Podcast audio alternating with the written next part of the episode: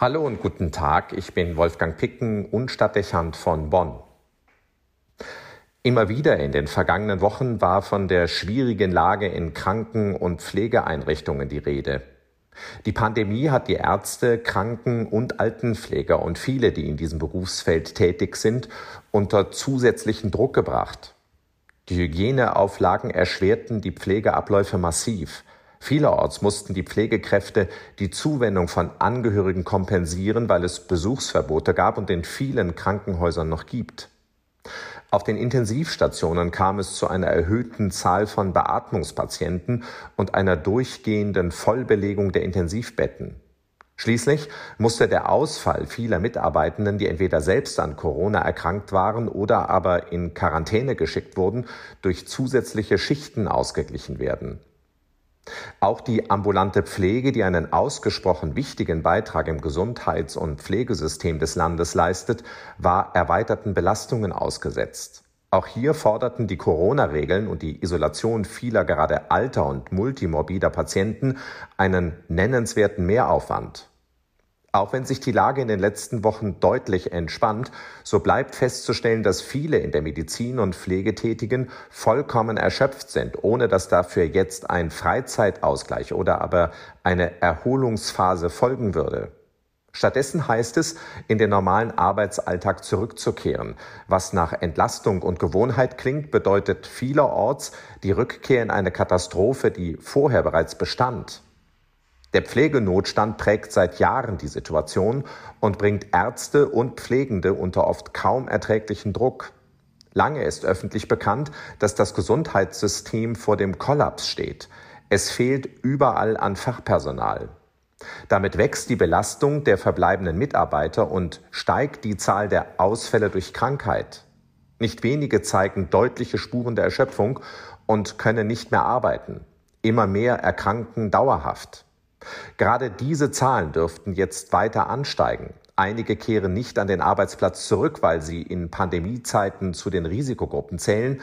Andere werden infolge des Dauerstresses der letzten Monate und erheblicher Erschöpfungszustände zusätzlich ausfallen. Es steht vollständig außer Frage, dass die Pandemie die Pflegesituation verschärft hat und es könnte denkbar sein, dass es die Situation in nicht wenigen Krankenhäusern und Pflegeeinrichtungen so sehr belastet, dass dort eine angemessene Versorgung von Kranken- und Pflegebedürftigen nicht mehr gewährleistet werden kann. Im Land gibt es bereits nicht wenige Einrichtungen, die Stationen und Wohnbereiche schließen müssen, weil das erforderliche Fachpersonal fehlt. Das wiederum führt in manchen Regionen zu nennenswerten Defiziten in der Gesundheitsversorgung. Ein Teufelskreislauf. Denn diese Lage führt immer mehr zur Überforderung des Personals und damit zu einem erhöhten Krankenstand und zu einem Abwandern von Pflegenden in andere Berufe. Zudem hat es Auswirkungen auf die Ausbildungssituation. Solche Realitäten sind keine Werbung für junge Menschen und machen den Pflegeberuf alles andere als attraktiv. An dieser Tendenz werden auch Anwerbeversuche im Ausland wenig ändern. Was man in diesem Kontext nicht ausblenden darf, ist, dass die Überbelastung der Pflegenden und die fehlende Personalstärke am Ende Auswirkungen auf die zeigt, die auf Medizin und Pflege angewiesen sind ohne damit in irgendeiner Weise Kritik an der Arbeit der Ärzte und Pflegenden aussprechen zu wollen, irgendwann fehlt es an der Zeit und Arbeitskraft, die für eine angemessene und zuweilen auch würdige Versorgung notwendig ist. Aushalten müssen das die, die darauf am meisten angewiesen sind und die sich gar nicht oder nur schwer selber helfen können. Wohin eine solche Entwicklung führen wird und was es bedeutet, wenn das System weiter in die Knie geht oder gänzlich kollabiert, davon kann man sich gegenwärtig kaum eine Vorstellung machen. Unweigerlich werden sich moralische Grenzfragen stellen und ethische Themenstellungen auf der Tagesordnung zu finden sein, mit denen wir uns bisher kaum befassen mussten. Wen versorgt man und wen versorgt man nicht? Wen pflegt man wie intensiv, wenn Pflege Mangelware wird und irgendwie verteilt werden muss?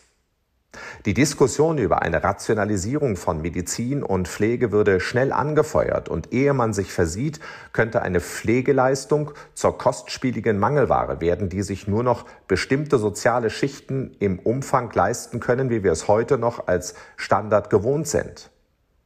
Alleine bei dem Gedanken daran graut es einem. Am Horizont zeigen sich düstere Wolken, die zur unlösbaren Belastung des Sozialstaats und zur Gefahr für das Ethos einer Gesellschaft werden könnten.